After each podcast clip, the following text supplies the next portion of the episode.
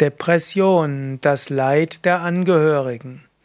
Wenn eine Person depressiv ist, das Leben irgendwo sinnlos empfindet, antriebslos wird oder droht sich umzubringen oder sagt er oder sie will nicht mehr leben, dann hat das natürlich auch eine Auswirkung auf die Angehörigen. Auch wenn ein Mensch in einer Familie Selbstmord begangen hat, Suizid begangen hat, dann stürzt das die anderen auch in tiefe Verzweiflung. Und gar nicht mal selten werden dann auch andere Suizid begeben. Deshalb wichtig, dass keiner damit anfängt. Und wenn einer angefangen hat, dass die anderen, so wie sie, beginnen mit depressiven Episoden, dass sie zügig psychotherapeutische professionelle Hilfe nehmen. Aber auch wenn wir noch gar nicht so weit sind, wenn ein Mensch in der Depression ist, dann leiden auch die Angehörigen. Umso wichtiger ist, dass die Angehörigen auch etwas für sich tun. Dem Depressiven ist nichts geholfen, wenn die Angehörigen sich Vorwürfe machen, wenn sie selbst leiden und in Mitgefühl versinken und in Mitleid. Das Beste wäre als Angehöriger, dass du dich um dich selbst kümmerst.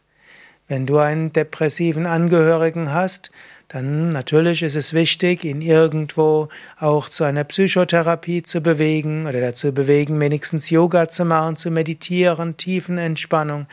Und wenn er oder sie nicht aus dem Haus kommt, dann vielleicht DVDs schenken oder Hinweise geben auf die Yoga Vidya Internetvideos. Es ist wichtig, etwas zu tun, um Energie wieder zu bekommen und den einen tieferen Sinn im Leben zu sehen.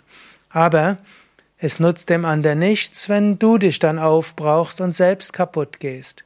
Umso wichtiger, wenn die Angehörigen leiden, dass du selbst dich darum kümmerst, dass es dir gut geht und dass du selbst einiges tust. Daher, wenn du einen depressiven Angehörigen hast, dann sorge dafür, dass du dir auch Zeit nimmst, um dich aufzuladen.